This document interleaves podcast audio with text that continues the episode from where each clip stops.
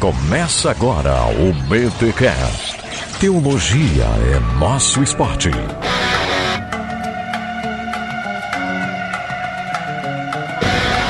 Muito bem, muito bem, muito bem. Começa mais um BT Cash de número 243. Eu sou o Rodrigo Bibo e hoje não tem entrada. Eu sou o André Heinke. Eu sou o Rogério Moreira Júnior. E eu sou o Felipe Figueiredo. Olha aí, gente, não temos abertura, a gente quer ir direto ao assunto, porque é continuação direta do BT Cash da semana passada. Mas é claro, antes tem os recados da sinagoga. Não, da, da, os recados paroquiais. Vamos lá. É, vai ser rapidinho também.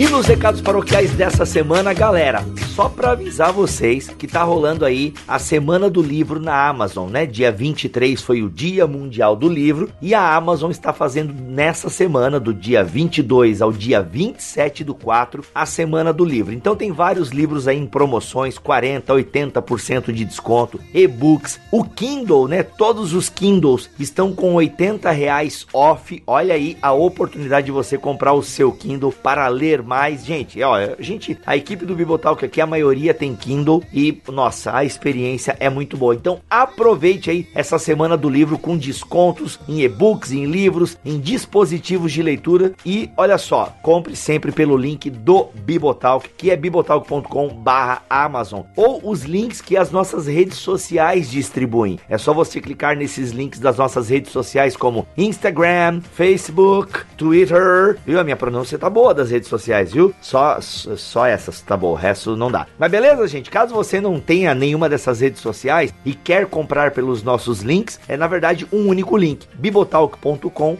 barra Amazon. Tudo letra minúscula. Você entra lá, vai entrar na nossa página na Amazon. Basta você navegar pelo site, comprar o que você quiser, que tá tudo certo. Inclusive nas redes sociais, a gente deu umas dicas de livro aí bem bacana que estão com preço realmente muito legal. E o bacana, obviamente, dessa promoção não é somente os descontos. Afinal, vamos ser sinceros, né, galera? Desconto e Amazon, elas andam praticamente juntos. Mas qual é o diferencial dessa promoção e que tá valendo muito a pena? É o frete grátis. Frete grátis. Isso é bacana, mas para habilitar o frete grátis, você tem que usar o cupom, ok? Frete grátis. No final da compra lá você usa o cupom, né, o código frete grátis em letra maiúscula e aí o frete será abatido. Mais instruções estão aqui na descrição deste BT Cash, tá bom, gente? Vamos lá, vamos reforçar. Qualquer coisa que você for comprar na Amazon, pelo link do Bibotalk. Você não gasta mais por isso e a gente tem aquela comissão marota, tá bom, gente? Muito obrigado pela atenção de vocês. Lembrando que só vai até o dia 27 do 4 essa promoção. E se você não pode comprar nada agora, porque tá meio final do mês, aquela coisa toda, aguarde o Amazon Day, que também vem uma série de promoções aí bem legais e enfim tal. Vamos esperar chegar junho ou julho, agora não lembro a data com exatidão. Beijão e fica aí com esse episódio que tá muito bom.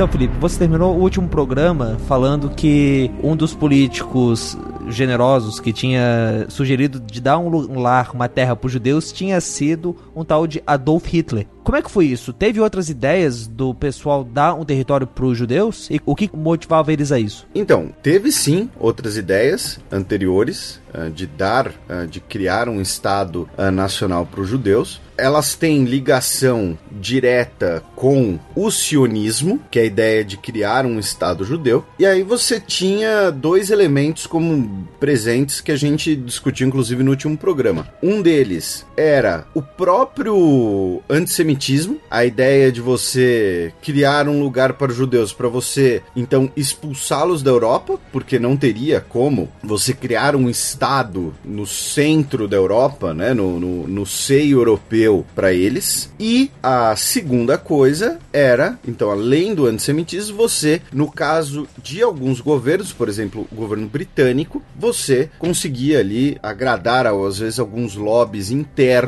que pressionavam pela criação do Estado de Israel já pelo sionismo político. Né? Então, no caso britânico que eu citei, existia a possibilidade de criar um Estado judeu na região onde hoje é Uganda e fazia parte do Império Britânico. Inclusive, Uganda tem um, uma das comunidades judeus mais antigas do mundo e talvez a mais, a mais distante de onde hoje é Israel. Sim, sim. Dentro da União Soviética, né, a Rússia tinha uma grande população de judeus, como a gente mencionou. Dentro da União Soviética existia a ideia de criar um Estado judeu dentro da União Soviética, que seria uma das repúblicas soviéticas, digamos assim. Tanto que hoje, dentro da Rússia, nós temos uma província autônoma judaica, tá? Embora hoje a população de judeus seja bastante pequena nessa província, já que a maior parte deles foi para Israel e ela fica lá na fronteira com a Manchúria, lá na fronteira com a China, lá no extremo oriente da Rússia, ela existe até hoje, mas outras ideias, eh, e aí talvez, por exemplo, a ideia mais, não sei se o melhor termo ambígua, irônica, sarcástica, é que durante a Segunda Guerra Mundial, durante o enquanto ocorria o Holocausto, os tártaros da Crimeia, eles combateram a União Soviética, combateram o governo de Stalin do lado dos nazistas. Então, depois da Segunda Guerra Mundial, o governo stalinista também decidiu que os tártaros da Crimeia seriam deportados para a Ásia Central. Então era basicamente o seguinte: olha, esse pessoal aqui eu vou expulsar eles daqui. Vocês não querem fazer o Estado judeu aqui na Crimeia? Vai ficar sem ninguém mesmo. Mas assim, eu, e, e vocês não estão incomodando, tá? Pode ficar tranquilos, a gente vai expulsar eles de qualquer jeito, tá? A gente não tá fazendo isso, não é trabalho, tá, gente? Tipo assim, vocês só limpam o terreno aí, ajeita o terreno que vocês podem morar aí, né? Mais ou menos assim, cuida do terreno um para mim. bem Stalin de ser, não? É, e além disso, né, o plano Madagascar, que era o plano plano da Alemanha nazista de criar um Estado para os judeus na África também. Uhum. O plano Madagascar chegou a ser cogitado de ser colocado em prática depois que a França é derrotada. Então, as colônias francesas estariam submetidas eh, de forma direta ou indireta à influência política da Alemanha nazista, porém, né, o plano foi completamente abandonado, até por questões de logística e, uh, lembrando né, que a gente mencionou isso no, no programa passado, né, a, a perversidade da questão da logística do Holocausto. Então era basicamente o seguinte: era mais fácil você exterminar os judeus do que você mandá-los para Madagascar. E claro, uh, essas são as principais ideias uh, modernas uh, de criação de um possível Estado de Israel, pensando no sionismo moderno. Antes disso, nós tivemos algumas experiências de, de vilas, de alguns, algumas pessoas que defendiam a ideia de criar um Estado para os judeus.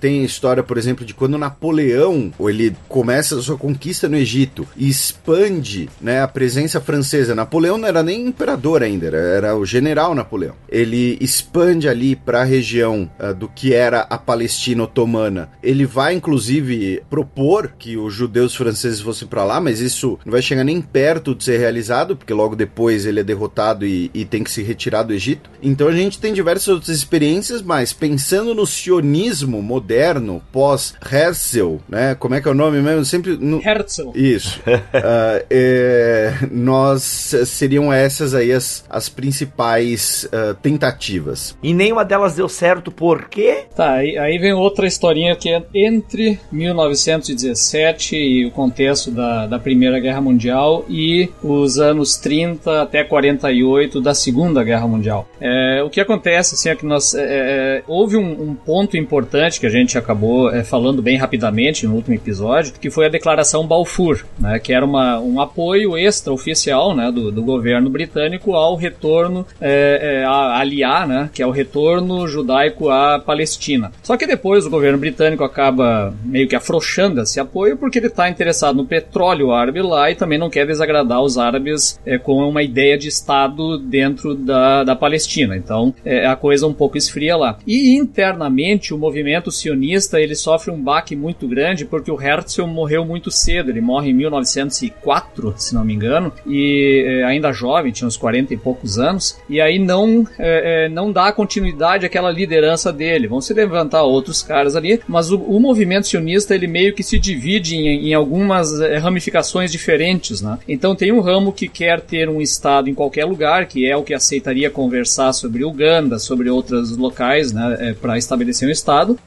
Tem os nacionalistas que querem tem que ser lá na Palestina, de qualquer maneira, que aí é o movimento mais ortodoxo, vamos dizer assim. E tem também um movimento que é o movimento socialista ou comunista judaico. Né? Então a, a, a, tem um detalhe assim, importante, a gente comentou lá dos pogroms russos, né? a perseguição russa que havia ali nos anos de 1880, um pouco depois. Só que tem que lembrar que nesses anos de 1917, 18, 19 em diante, nós estamos falando da Revolução Russa. E na Revolução Russa, o problema judaico ele, ele acaba por um tempo lá na União Soviética, porque os judeus participam do governo e do Partido Comunista no início lá. Então, é, é, suspende-se todas as leis antissemitas da, da União Soviética que nasce e os judeus eles fazem parte desse comunismo inicial lá. Por isso também na Europa, aí eles vão ganhar uma segunda pecha no antissemitismo europeu do Ocidente. Quer dizer, ou eles são considerados os milionários que estão oprimindo as nações, né, com, com, com o seu poder econômico, ou eles vão ser considerados os comunistas que estão espalhando a praga do comunismo pelo mundo. Então são dois extremos que, que, que acabam colocando nas costas dos judeus. Né? Então esse movimento judaico ele está um pouco é, confuso internamente nesses anos entre a guerra. O que vai ser determinante por um retorno forte depois do sionismo vai ser justamente Hitler e todo o holocausto que acontece em cima deles. Então tem uma nova guinada nesse processo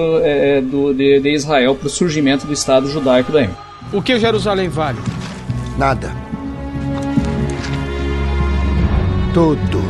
Tá, gente, é o seguinte, galera, é importante se você chegou aqui nesse episódio só porque ele tem o um título diferente que chamou mais atenção do que o da semana passada, ouça o episódio da semana passada porque é uma linha vermelha, né? Não, uma linha, que cor da linha aí pra gente não falar linha vermelha? É um fio vermelho? Pô, eu aprendi fio vermelho na faculdade, agora tudo é fio vermelho, tá? É uma linha contínua, ok, gente? Então é o seguinte, vamos chegar então em 1948. O que, que vai culminar? É, como é que o mundo se organiza? Porque Israel não fez isso sozinho, né? Quais foram os trâmites, o que que envolve nessa parada para que tenha então esse Estado de Israel reconhecido? Qual é a data certa? Eu sei que é em 48 e sei que é em maio também, por isso que a gente está fazendo esses programas agora aqui em abril e maio, né? Então, maio de 48 é a independência de Israel. Hum. A partição de Israel na ONU, ela ocorre ainda em 47. E eu sabia que tinha um 47 na história, cara. Então é isso. Tá, como é que acontece isso então? E lembrando, pessoal, na verdade vocês estão ouvindo isso em abril.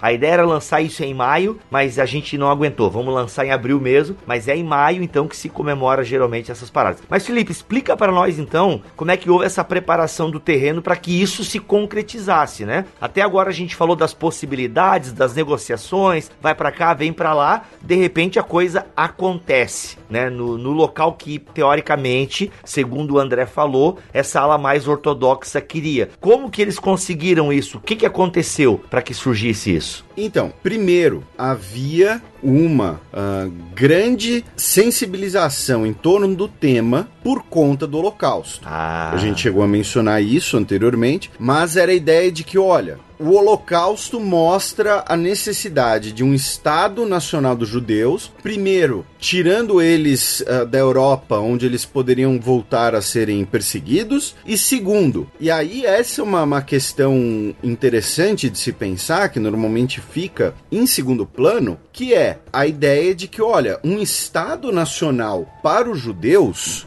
permite que eles tenham capacidade de autodefesa e autogoverno. Então, é a ideia do Estado não apenas como uh, um lar, não apenas como um local onde eles vão desenvolver uma comunidade, mas também onde eles vão ter como se defenderem de alguém que eventualmente queira, né? De, uh, então, assim, em vez da Alemanha nazista ter que pegar as pessoas nas suas casas e mandarem para o campo de, de extermínio, eles teriam que invadir um país caso eles queiram destruir os judeus. Essa é a parte uh, mais positiva da história. A parte mais negativa é o seguinte: o Reino Unido, que tinha a gestão sobre o mandato da Palestina, né, o mandato britânico da Palestina, que foi, né, quando a, a gente mencionou isso no programa passado, mas quando acaba só recapitulando, quando acaba a Primeira Guerra Mundial, diversos territórios que eram posse das potências derrotadas, como territórios no Oriente Médio que eram posse do Império Otomano, são transformados em mandatos da Liga das Nações e a gestão desses territórios foi cedida a potências, como o Reino Unido no caso da Palestina. E o mandato da Palestina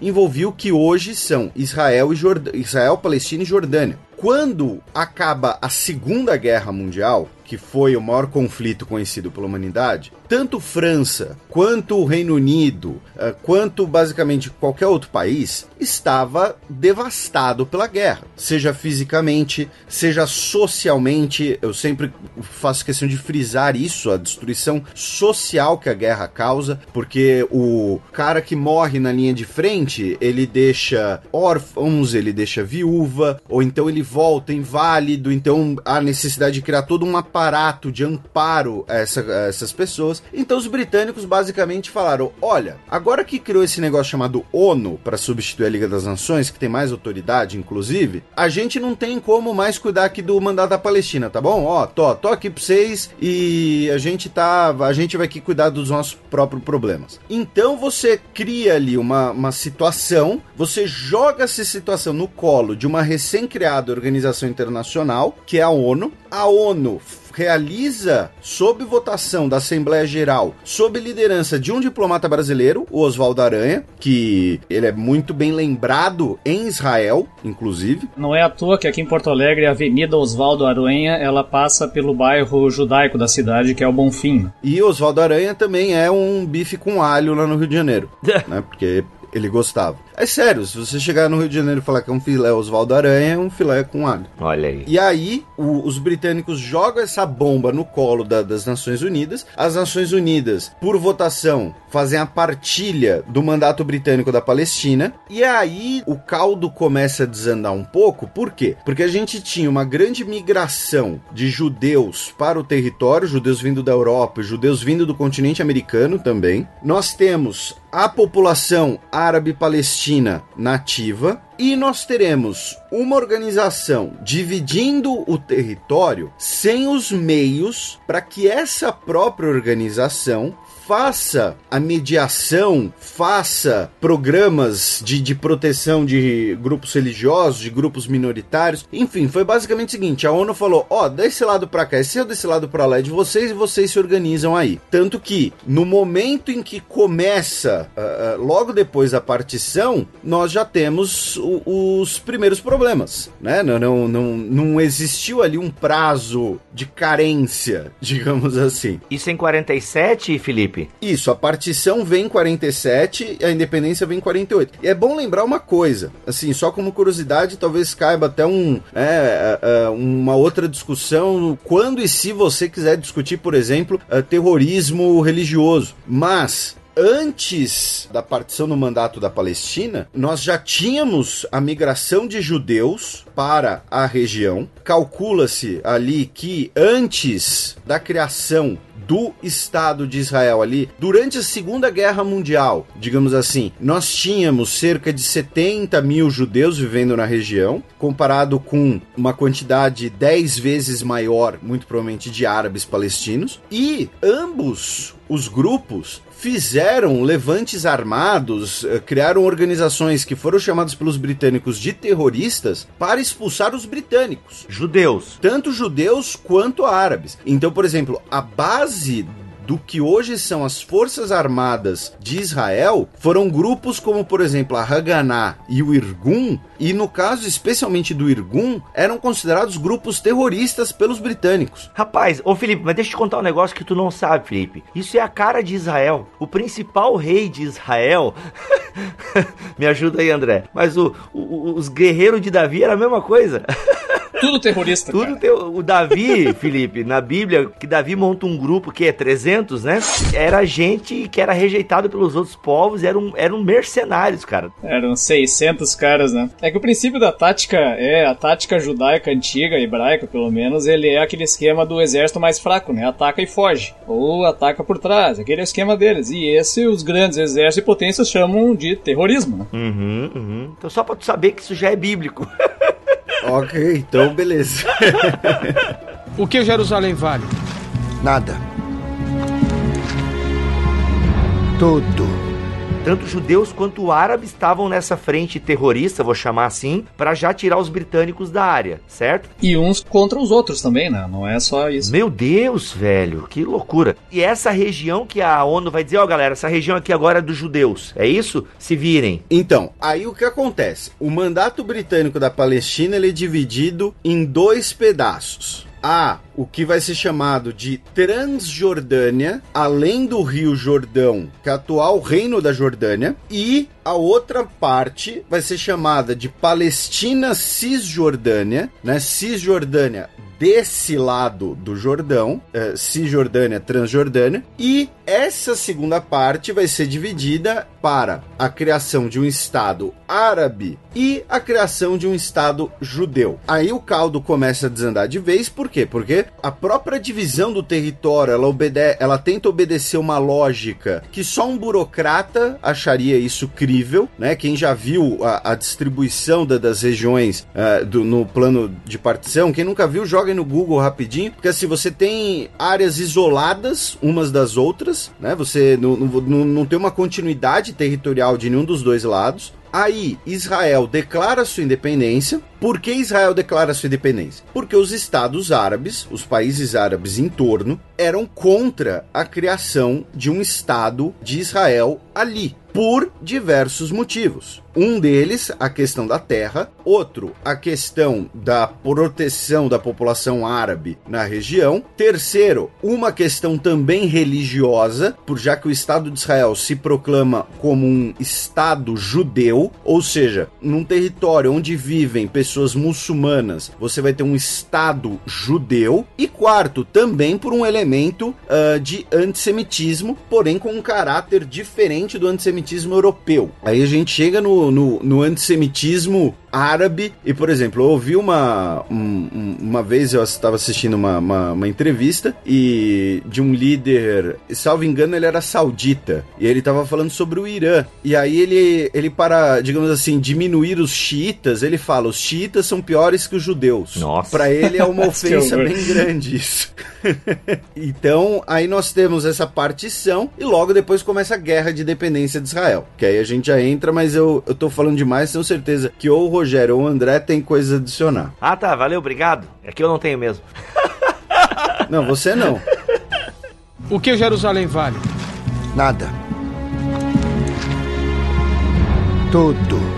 Por que esse nome Israel? Ah, é- essa é uma ótima pergunta, cara. Sério? Pô, não acredito que eu fiz uma boa pergunta. Acertei uma. Viu, Felipe? Viu, Felipe, como eu sei alguma coisa? Tu tá dizendo que eu não sei, ó? Cara, porque isso não aparece muito, mas isso é uma discussão que, que existe internamente no movimento. Nós vamos chamar como esse país? Vai ser Judá ou vai ser Israel? Pois é. Porque a rigor, eles são a tribo de Judá. Isso. Eles não são todo Israel. Uhum. Então, o que que acontece? É, se eles vão se chamar Judá, o cidadão do país Judá vai se chamar judeu ou judaês, ou seja o que for. É, só que judeu é o termo religioso, ele não é um termo é, é, nacional, ele é um termo religioso. Então, como é que eu vou chamar de judeu um cara que, na- que é muçulmano e nasceu no, nesse novo país? Como é que eu vou chamar de judeu o cara que é cristão e nasceu nesse país? Não dá. Então, o que que acontece? O nome Israel ele se torna uma saída nacionalista moderna para esse problema, porque aí você pode chamar israelense um cara que é muçulmano ou é cristão dentro desse, desse estado novo. Então, permanece sendo judeu aquele que é vinculado religiosamente e etnicamente, e se torna israelense aquele que é incorporado a esse estado moderno, porque o estado moderno ele se define, é, ou o contemporâneo, ele se define pelo local do nascimento e não pela hereditariedade. né? Então, esses são pontos diferentes, porque agora nós estamos falando de um território para esse novo estado, e aí muda a figura. E um outro detalhe importante desse momento, é, e é importante para discussão posterior, é que Jerusalém não está na parte judaica dessa divisão. Uhum. peraí, eles esqueceram então. Então eles dividiram ali e Jerusalém, ah, deixa pros árabes porque né, não é importante pros judeus. Porque ela é uma cidade principalmente árabe, tem poucos judeus lá. Então é, ela vai se tornar judaica só a partir da Guerra dos Seis Dias, é, em 69, mas aí vamos chegar mais tarde lá, né? Mais ou menos, é, é, é que é o seguinte: Jerusalém, a cidade de Jerusalém e a cidade de Belém são declaradas na partição da Palestina de 47 um negócio chamado Corpus Separatum, que pelo próprio, né, o latim já, já indica um corpo separado. A ideia seria o seguinte: pela importância de Jerusalém para todas as religiões uh, monoteístas, para a humanidade, digamos assim, a ideia seria que Jerusalém e Belém não seriam de nenhum país, ela seria um território internacional gerido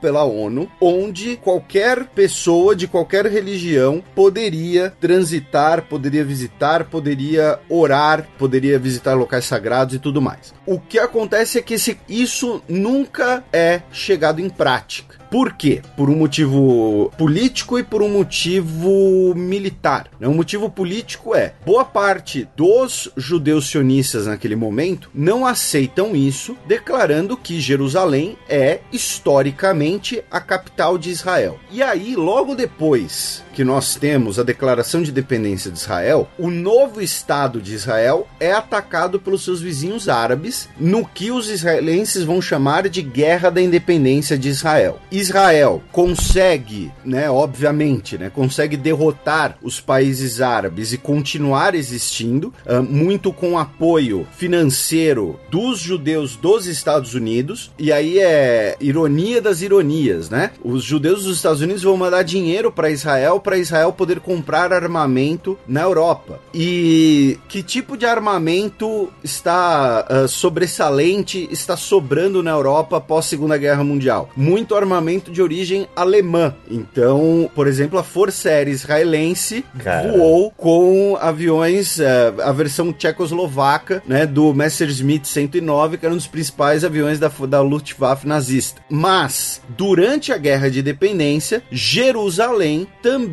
será um campo de batalha. E aí é quando começa o que existe hoje, né, de Jerusalém Ocidental, Jerusalém Oriental. Essa divisão, ela não existe historicamente, essa divisão geográfica. O que acontece é que, quando o cessar-fogo é declarado, metade de Jerusalém está ocupada por tropas israelenses, a outra metade está ocupada por tropas de uh, da Jordânia. Isso em 48, é isso? Isso, isso em 48. Ok. E aí vai ser em 67, como o André mencionou na Guerra dos Seis Dias, que o Estado de Israel vai unificar Jerusalém, porque vai tomar Jerusalém Oriental. E isso vai incluir a cidade antiga de Jerusalém, logo vai incluir o Muro das Lamentações e o Monte do Templo. Mas essa espécie de divisão de Jerusalém entre ocidental e oriental, ela ocorre por conta da Guerra de Independência apenas, em que o Monte das Oliveiras uh, vai ser, uh, por exemplo, um dos locais ali de divisão. E é engraçado, porque em Jerusalém você tem a Universidade Hebraica de Jerusalém, que é muito anterior ao Estado de Israel, e ela, ela é aceita em território árabe, mesmo antes do território, de, mesmo antes da criação do, do, do Estado de Israel. Então, assim, a questão de Jerusalém ser dividida nesse sentido, de oriental e ocidental, ela começa com a guerra de independência de Israel. Antes disso, o que existia era a divisão entre cidade nova e cidade antiga, como quase toda cidade, né, que tenha milhares de anos vai acontecer. Ainda bem que tem o Felipe aí pra não me deixar registrar besteira aí no Bibotalk.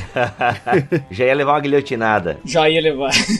Cara, é, tem um. É muito interessante porque aqui a gente falou do, do apoio financeiro dos Estados Unidos e é aí que eles entram na jogada. Né? Reza a lenda que apenas 11 minutos depois da declaração de independência de, de Israel, é, o presidente americano, Harry Truman, ele, ele declarou o apoio dos Estados Unidos a essa independência. Então foi 11 minutos depois já estava o apoio lá e aí não tinha mais volta. Né? Porque de fato, né, esse ato de independência de Israel ele é um ato unilateral dos judeus, a revelia da ONU, do Império Britânico, de tudo, e é um ato heróico foco, de fato, de Israel nessa situação de todos os povos ao redor lutando contra eles. Né? Então é, é ali que começa, de fato, o, o, é, essa, essa jornada contemporânea, que nós vamos chamar assim, de Israel lá na Palestina.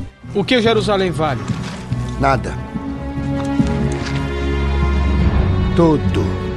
E esse apoio, André, do Truman aí, ele já tem uma conotação religiosa ou não? Por que, que ele resolve apoiar Jerusalém? Já tem porque reza a lenda que ele é protestante, né? E ele e já está dentro de um contexto americano de apoio dos protestantes à causa do sionismo, né? O que é chamado tecnicamente hoje do sionismo cristão, né? ou seja, o apoio dos cristãos ao sionismo, ao movimento nacionalista judaico. E ele acontece especificamente no contexto protestante. Ele surge nesse contexto. Né? Nesses movimentos aí, vocês é, sabem se teve alguma manifestação especial do Vaticano, por exemplo, em relação a Israel, apoiando ou não? Olha, eu não sei dizer em relação a Santa Sé como Estado. Agora, o em todos os conflitos, o que o que o ah, esqueci agora o nome da, da autoridade católica na, em Jerusalém, eles sempre mencionam só a questão de respeitar o chamado status quo, né? Que é a, a tolerância a todos os locais religiosos. Mas eu não, eu não sei dizer não, não sei responder. Uma coisa eu tenho certeza, com certeza o Papa do, do período lá, ele foi na televisão, fala assim, paz, tenham paz, tenham paz, não briguem, não façam isso. É o que o Papa faz geralmente, né? Ele só faz aquela declaração, pessoal, vamos se respeitar e tal, é isso aí. Salvo engano, não, por porque o primeiro Papa que apareceu na, na televisão acho que foi João Paulo I. Ó, oh, olha aí, é um cara midiático, já tava ligado.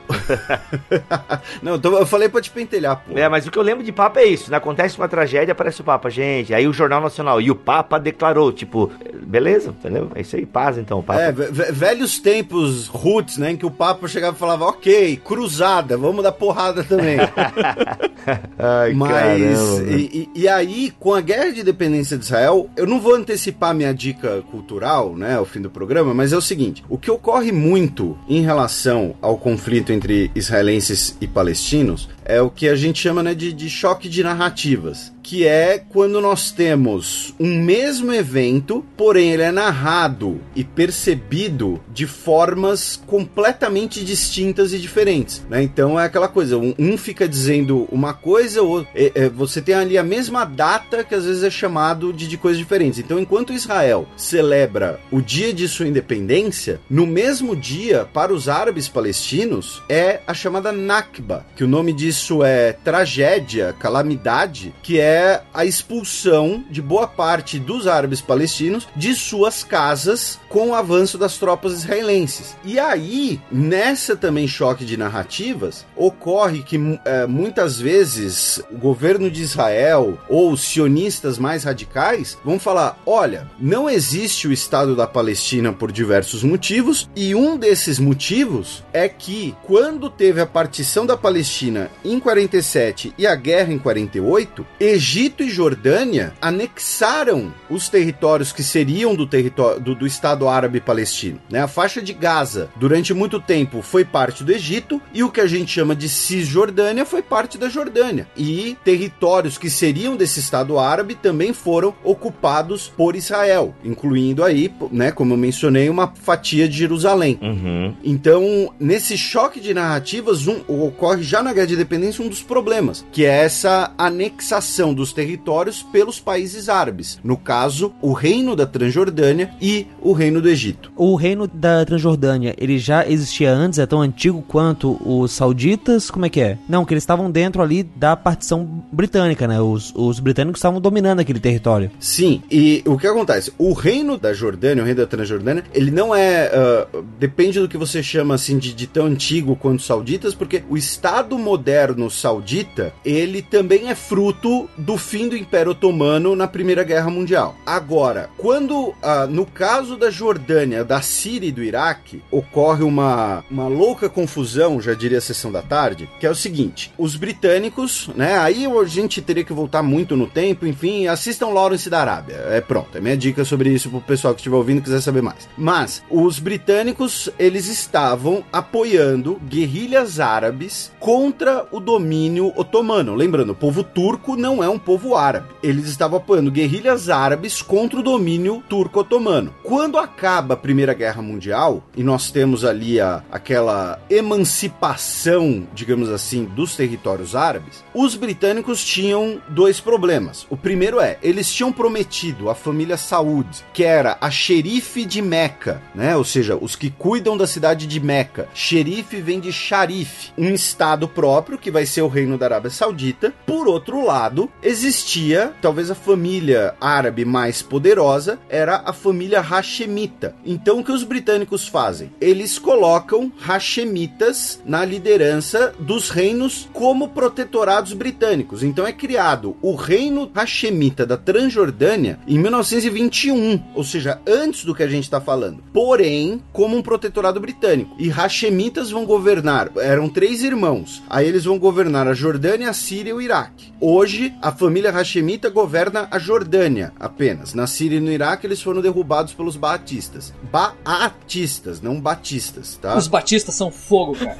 É, é, é só para né, partido Baath que é o parte ali do, do, do desenvolvimentismo árabe, do, do panacionalismo árabe secular. Então vão derrubar a, as famílias, os dois líderes hashemitas. Então a Jordânia, ela existia, porém como um protetorado britânico. Ela vai ter a independência justamente depois da Segunda Guerra Mundial, naquela lógica lá que a gente falou, né, de olha, eu sou o Império Britânico, mas eu não tenho mais condições de ficar cuidando dessas pelo mundo inteiro, então vocês se viram, né? Foi basicamente isso isso. É, só acrescentar que esse contexto da guerra, nós estamos falando de uma guerra, é, final de uma guerra mundial, tudo se reestruturando, tudo assim, uma bagunça danada. E essa guerra judaica com e, e árabe, árabe judaica da independência ali, nós temos que pensar o seguinte, ó, é, é, o, o, o, resultado que acontece em termos de famílias e pessoas destruídas nesse processo. É, são 800 mil palestinos que acabam é, fugindo dos territórios e tendo que ir embora nesse avanço judaico. E por outro lado, dos países árabes, outros 700 mil judeus são expulsos e acabam indo integrar o novo Estado israelense está surgindo. Então você tem mago de tudo que é lado se formando e famílias e casas destruídas nesse processo aqui, né? Isso não tem cura imediata e não sei se tem de longo prazo.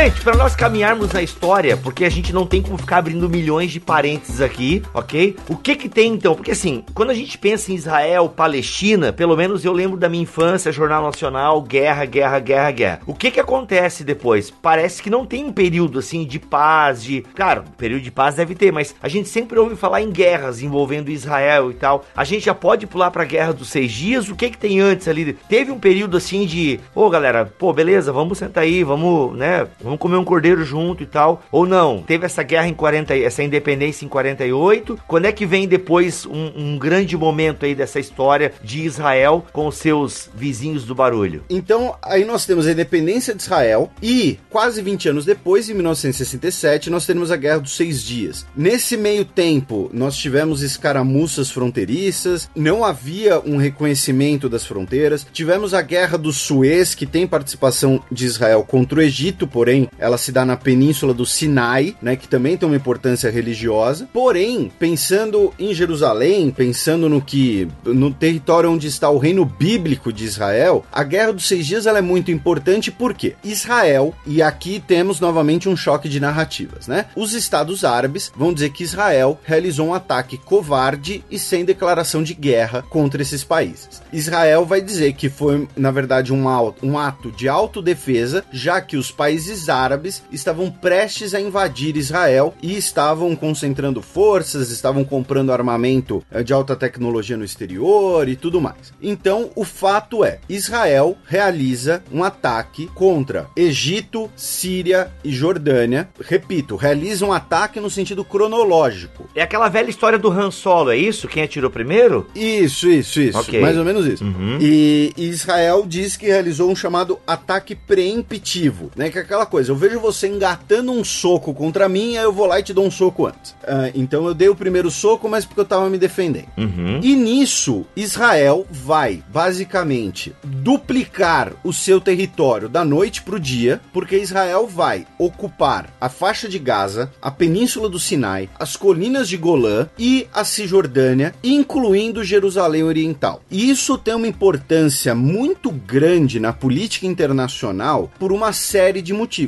Para resumir bem, primeiro, leva a uma série de pendências territoriais que permanecem algumas delas até hoje. Por exemplo, até hoje Israel ocupa as colinas de Golã. O governo Netanyahu diz que nunca vai devolvê-las para a Síria, embora internacionalmente seja território sírio. E aí é o mais importante. Israel foi criada com a imagem, com a sensibilização mundial em torno do Holocausto. Com a Guerra dos Seis Dias, Israel passa a ser visto não mais como um país que foi criado por uma necessidade para que um povo pudesse se defender, mas Israel passa a ser progressivamente ser visto como um país agressor e ocupante. O caráter internacional de Israel passa a mudar. Por quê? Porque Israel consegue em seis dias, como o próprio nome do conflito diz, uma vitória militar absurda. Em seis dias, um país triplica seu território, derrota seus vizinhos muito maiores e muito mais fortes. A população de Israel tá ali no,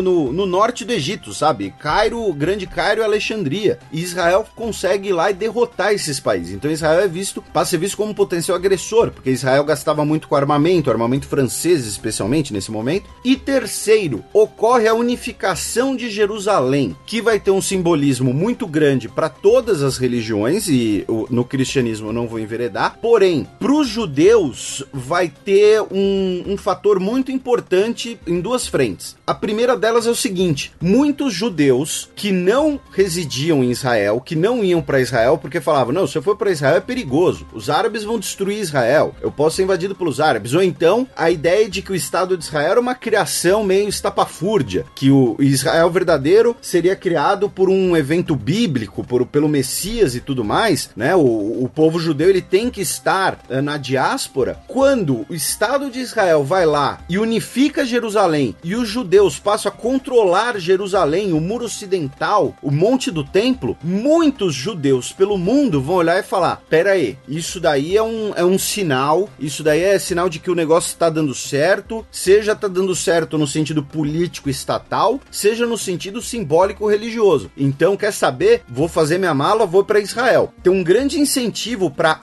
aliar, né, que é o, é o que os judeus, né, os judeus chamam de aliar, o que seria o retorno dos judeus para o território de Israel após a Guerra dos Seis Dias. Ao mesmo tempo, isso fortalece o judaísmo antisionista, que é uma coisa que muita gente não sabe que existe, que os judeus mais ortodoxos, mais radicais, eles são anti-Estado de Israel. Olha aí. Eles consideram o Estado de Israel uma heresia, uma aberração, porque o Israel, na verdade, o reino de Israel, deveria ser criado pelo Messias e as pessoas que estão indo para lá estão fazendo idolatria de uma coisa secular, de uma coisa, uh, sei lá, quase pagã, e estão contrariando Deus, porque Deus ordenou, né, a diáspora. Então, você voltar para Israel antes que Deus envie o Messias, na visão desses judeus mega blaster ortodoxos, é uma coisa herética. Inclusive, se vocês procurarem aí, vocês vão ver imagens, por exemplo, de manifestações em Nova York, dessa comunidade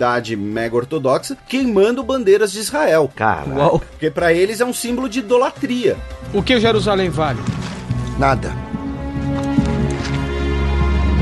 Tudo. Te ouvindo é muito interessante porque, assim, na, na nossa cabeça, todo mundo é a favor, né? Os judeus, eh, eu realmente não conhecia essa galera mais ortodoxa. E eu tô lembrando aqui agora de uma pregação que eu ouvi há muitos anos atrás. Ah, o movimento pentecostal, pelo menos a maioria dele, é bem sionista, né? É, tanto que símbolos é, judeus, menorá, a, bande- é, a estrela de Davi, que não é bem a estrela de Davi, mas o pessoal diz que é, é, é, enfeita igrejas e tal. E numa pregação, eu ouvi o cara falando, é, e tu tá falando agora de choque de cultura, de, de narrativas, e poxa, nessa pregação o cara falava assim: ó, irmãos, Deus está com Israel, e a presença de Deus é tão forte no meio daquele povo que eles venceram seus inimigos muito mais poderosos em apenas seis dias, com um exército menor e tal. E cara, e ouvindo agora, né, um pouco esse, esse outro lado e tal, e vendo que até mesmo judeus não são a favor, né, dessa, dessa investida, isso a gente tá falando de 67, é isso, pessoal? É, né? Sim, É. sim. Então, cara, realmente, como é uma questão de choque de narrativas, cara, é, é- é complicado. E dá pra gente julgar, e aqui a gente tem, né, é, eu não sei se o André tem a mesma perspectiva do, do, do Felipe, mas dá pra julgar um certo e errado, ou a gente não consegue nem fazer esse tipo de, de juízo? Eu acho que depende da narrativa, né? Pra Israel, como o Felipe falou, é, eles estavam se defendendo. Ou eles faziam isso, ou eles atacavam e dominavam, ou então eles iam ser destruídos pelos outros países. E nisso eles conquistaram respeito. Agora, pros outros países, né?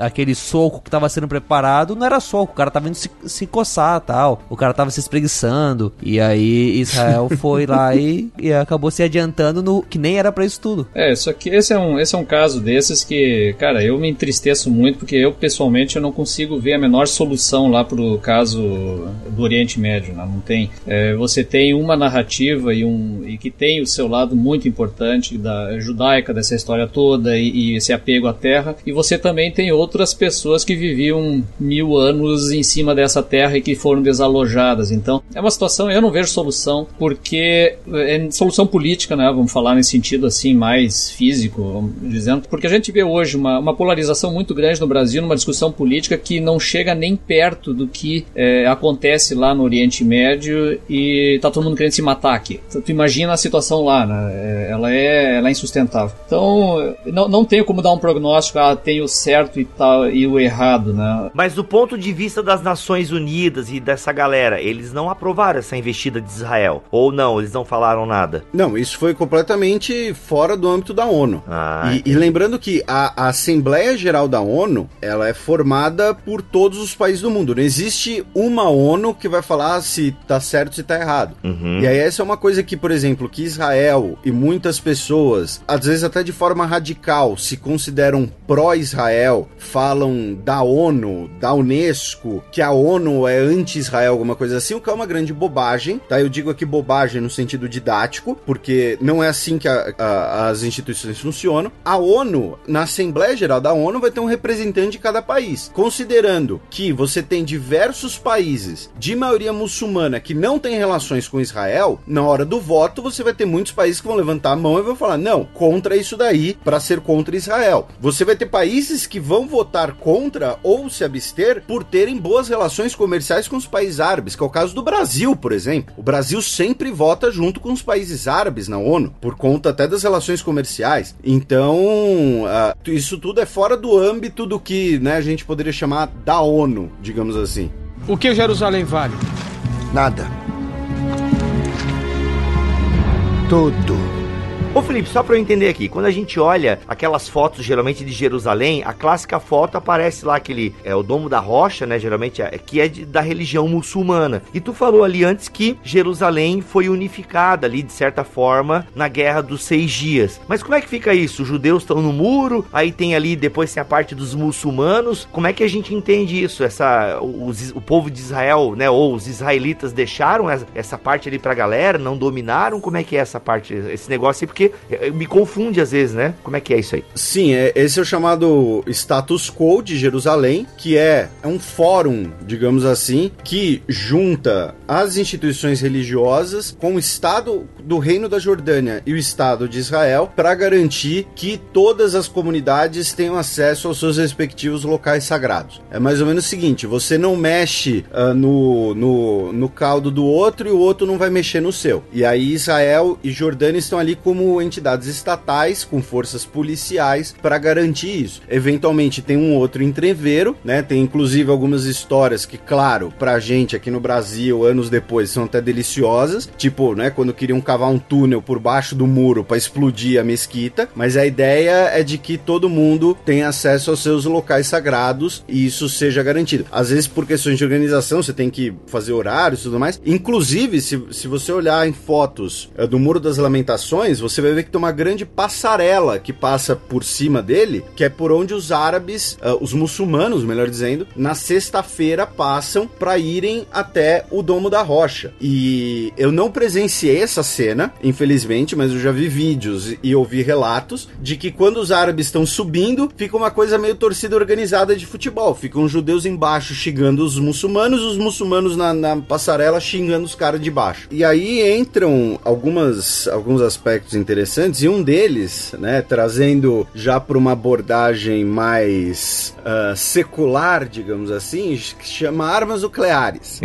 É bem secular. É, que é o seguinte, que depois da Guerra dos Seis Dias, né, em 67, que a gente mencionou e que traz toda essa bagagem religiosa, nós tivemos a Guerra do Yom Kippur, né, Yom Kippur é o, é o dia do perdão para os judeus. Eu não sei se é a principal data religiosa dos judeus. Hoje em dia eu acho que é. Eu, eu, tô, eu não tenho certeza, mas Porque hoje tem o em dia... Hanukkah, tem a Pesach, Uhum. né? Mas é uma das principais. E os países árabes, desejando dar o troco pela Guerra dos Seis Dias, Ah. vão invadir Israel durante o Yom Kippur, em 1973, outubro de 73. Uhum. Egito pelo sul e Síria pelo norte. E Israel chegou a ficar muito pouco de ser derrotado. E lembrando, a derrota de Israel não é algo tão impossível de se pensar quando você vê o território de Israel. Um território muito pequeno que você consegue facilmente cortar em dois. Então, ah, você consegue chegar em Tel Aviv rapidamente. E o que Israel fez, né? Israel começou a visivelmente, de forma ostensiva, a mobilizar o seu armamento nuclear. Israel segue uma política né, chamada de opacidade nuclear. Israel não confirma nem nega que tem armamento nuclear. Por quê? Porque se negar, confirmar que não tem, os seus vizinhos podem se sentir convidados a, a uma, a uma agressão. E se confirmar que tem, os seus vizinhos vão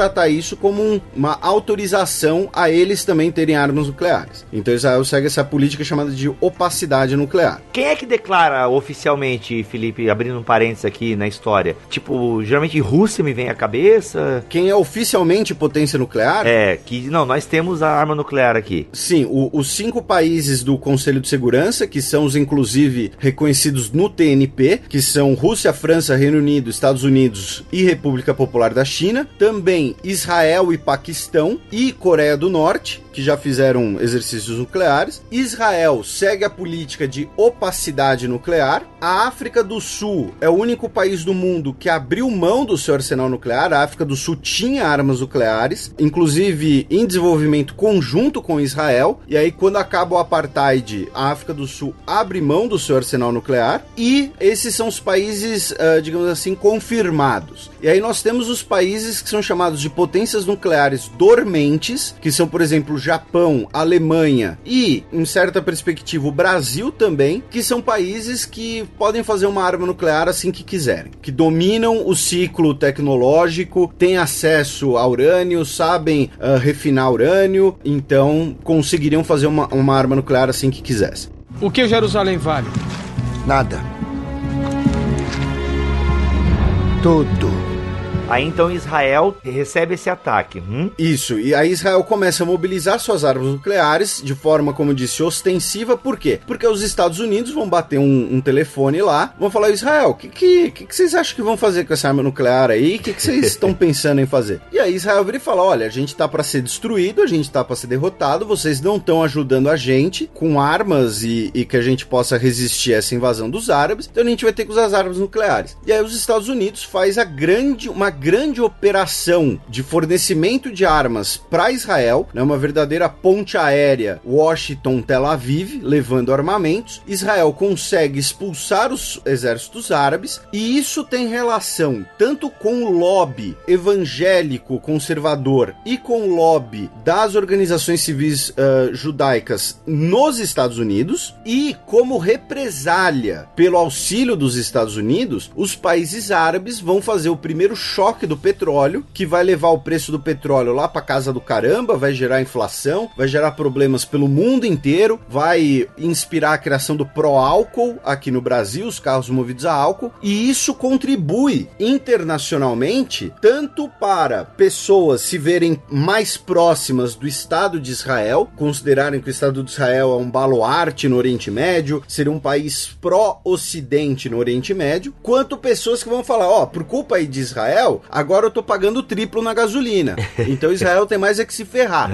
Então isso também vai gerar uma mobilização internacional muito grande em torno do assunto. Caramba. O outro aspecto é que nos anos 80, especialmente, uh, logo depois, né, no, no, na década de 1960 ainda, nós temos a criação da Organização para a Libertação da Palestina, a OLP, liderada pelo Yasser Arafat, que é considerada por Israel e Estados Unidos uma organização terrorista. Ela é formada a partir dos campos de refugiados, e isso é uma realidade bastante triste da região, que é o seguinte: hoje nós temos famílias árabes palestinas que estão na terceira, quarta geração que cresceram, viveram e morreram em campos de refugiados, na Jordânia, no Líbano, em Gaza, por porque as regiões onde essas pessoas moravam, elas foram expulsas com a criação e as guerras uh, do Estado de Israel. E veja, novamente, é o choque de narrativas. Enquanto para um é criação de um Estado, para outro é ser expulso da própria terra. Isso aqui não se trata de tomar um lado. Pelo contrário, eu inclusive compartilho da angústia do André de que não vai ter uma solução de curto prazo. E uh, nesses campos de refugiados surge a OLP, que se torna um ator político importantíssimo na região. Né? Nós temos a tentativa de, inclusive, derrubar a família Hashemita uh, no reino da Jordânia, a OLP tentar tomar o controle do estado da Jordânia. Depois o quartel da, da OLP vai ser na Tunísia. Israel vai fazer um ataque aéreo contra a Tunísia para tentar destruir a, a, liderança da, da OLP. E nos anos 80 nós teremos a, em 87 a chamada Intifada, que é o levante da população árabe sob julgo israelense, né? A população árabe que vivia em Israel, trabalhava em Israel. Com a intifada, nós teremos a criação do Hamas, que aí é um ponto divisivo muito importante nessa história, por quê? Porque a OLP, ela se torna depois a Autoridade Nacional Palestina, que se torna o Estado da Palestina, é uma organização secular, é uma organização do chamado pan-arabismo. Já o Hamas é uma organização islamista, né, no sentido de extremista religiosa ligada à Irmandade Muçulmana e o Hamas coloca na sua carta fundadora de que o seu objetivo é a destruição do Estado de Israel. E isso contribui, a própria criação do Hamas contribui para, do outro lado, uh, nós termos Israel se aproximando, uma mediação dos Estados Unidos para que Israel se aproxime da Autoridade Nacional Palestina, do Yasser Arafat, e são assinados acordos de 1994, aquela famosa foto do Isaac Rabin cumprimentando Yasser Arafat na Casa Branca com Bill Clinton no meio. E aí, como a coisa é um ciclo vicioso, né? Um,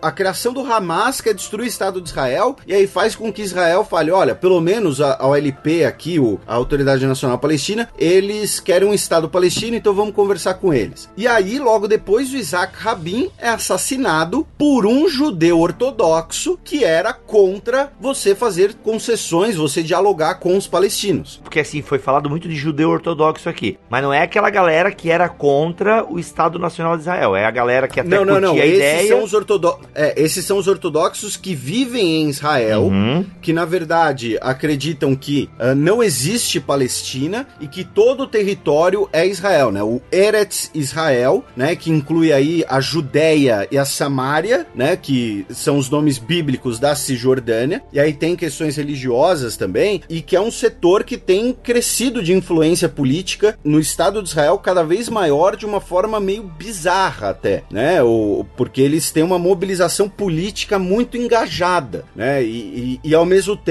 eles têm uma rejeição muito grande por conta da população secular de Israel. Por quê? Porque a população secular de Israel tem que cumprir o serviço militar obrigatório. E o serviço militar em Israel não é como o do Brasil. Lá é bem mais rígido. São três anos e você depois passa o resto da vida como reservista, tendo que se apresentar periodicamente para servir alguns meses. E os ortodoxos não prestam o serviço militar. Só que eles têm cada vez mais um, um serviço, um, uma presença na política. Então a comunidade secular olha e fala: pera aí, se eles não cumprem com as mesmas obrigações que eu, por que eles têm mais voz que eu? Claro, é uma discussão muito maior que isso, tô resumindo bem aqui. Também tem questões religiosas, mas aspectos recentes dessa relação são esses. O que Jerusalém vale? Nada. Tudo. Isso eu lembro do Jornal Nacional. Isso aqui é década de 90 que acontece essas paradas aí? Então, a primeira intifada e a criação do Hamas em 87. Aí nós temos as negociações de Oslo, que resultam na assinatura do acordo em 94. E aí, também, junto em 94, Israel estabelece relações oficiais com a Jordânia. Lembrando, Israel, até abril de 2018, só tem relações com dois países árabes: o Egito, que foram estabelecidas no final da década de 1970, pós-guerra do Yom Kippur, por mediação também dos Estados Unidos. E aí, olha só, só pra gente ver como o ciclo vicioso. O presidente egípcio que estabelece relações com Israel foi o Sadat, S-A-D-A-T. Ele pousa em Israel e tem uma imagem muito famosa que ele sai, ele chega em Jerusalém, né? Ele vai direto do aeroporto, chega em Jerusalém e ele fala salam shalom, né? Paz nos dois idiomas. Ele fala eu vim em paz e abraça o Menachem Begin, que era o primeiro-ministro de Israel. E aí o mundo inteiro celebrou. Só que o Sadat foi assassinado por muçulmanos radicais que eram contra o diálogo com Israel. Meu sapato. Então, nessa relação, a gente tem duas lideranças importantes, Sadat e Isaac Rabin, que são assassinados por extremistas da sua própria comunidade. Eles não são mortos pela outra comunidade, eles são mortos pelos seus. E aí, em 94, aí voltando, né? 94, são, são formalizadas relações entre Israel e Jordânia. Israel só tem relações com Egito e Jordânia. Israel não tem relações com os outros países da região, mesmo com o Líbano, que tem uma grande proporção de cristãos na sua população. E desde então, nós tivemos uma série de eventos. Tivemos a segunda intifada, tivemos a retirada de Israel da faixa de Gaza, tivemos a tomada da faixa de Gaza pelo Hamas em 2007, num golpe interno à comunidade palestina. E como né, a gente já falou várias vezes né, nessa angústia, a solução tá, tá bem longe de ocorrer. Só que, curiosamente, nesse tempo todo, e quando eu digo nesse tempo todo, eu tô falando desde a guerra de independência de Israel, Jerusalém ficou praticamente incólume, tirando algumas, algumas posturas um pouco mais radicais. E eu digo incólume em relação a todas as religiões, todas as vertentes do cristianismo, né? Porque a boa parte dos prédios cristãos em Jerusalém estão sob jurisdição de, de igrejas ortodoxas, né? Gregas e russas, tanto judeus quanto muçulmanos. É só agora, na, de dois anos pra cá, que a gente começou a ter episódios de violência envolvendo locais religiosos, né? A gente teve, por exemplo, protestos ali na, na, na no que os árabes chamam de esplanada das mesquitas, os judeus chamam de Monte do Templo. Aí nós tivemos a polícia israelense, um episódio muito complicado, em que a polícia israelense jogou bombas de gás lacrimogêneo dentro de uma mesquita, segundo os muçulmanos. Os israelenses negam. Só que aí o reino da Jordânia já teve que fazer um protesto formal, porque o reino da Jordânia, que digamos assim, que garante o outro lado nisso. E isso talvez seja o sinal mais preocupante, né? Porque historicamente os caras estavam se matando, mas os locais sagrados eram respeitados, eram considerados sagrados. Hoje em dia, isso tá começando a, a digamos assim, flexibilizar um pouco, e isso é complicado. Isso é um, um sinal bastante complicado. A gente teve um, um ataque à sinagoga também, um ataque à faca numa sinagoga. Então isso é, é, para mim, o sinal mais preocupante que vai chegar num ponto sem volta, sabe? Não que hoje tem uma volta muito fácil, mas que se ocorrer de um grupo destruir um local sagrado, considerado sagrado pelo outro, seja o túmulo de Davi, seja a igreja do Santo Sepulcro, seja o, o, o muro, seja a mesquita, seja o que for, aí a coisa vai pegar de vez. Aí é o sinal dos tempos. É o sinal dos tempos. Aí Jerusalém não fica mais essa Suíça, né? No meio da, dessa, dessa coisa toda, né? é, foi uma boa comparação. Foi uma boa comparação. ela, é, ela, ela entra, ela vira no, no, no balaio comum. Cara, por exemplo, Belém, que onde está a, a igreja da Natividade, eu não sei se, se vocês seguem essa linha ou não, mas onde muitos cristãos acreditam que onde era onde estava a manjedoura de Jesus, ela fica dentro de território da autoridade do, do, do Estado palestino. Lá o policiamento é feito por palestinos. E você consegue visitar tranquilamente. E você tem inclusive muitos palestinos cristãos, os que residem ali em torno. De fato, os locais sagrados, eles acabam sendo espécie de ilhas de. Ó, é, sabe briga de, de, de criança no colégio, do tipo, na cara não vale? É mais ou menos isso. Ó, aqui não vale. Aqui todo mundo tem que respeitar. Se essa barreira for ultrapassada, e aí a gente tem os protestos por conta da decisão do governo Trump uh, de transferir a capital para Jerusalém, a gente talvez possa até discutir essa questão da capital não, mas se essa barreira for ultrapassada, aí vai ser um ponto de, de sem retorno, sem, sem possibilidade de retorno.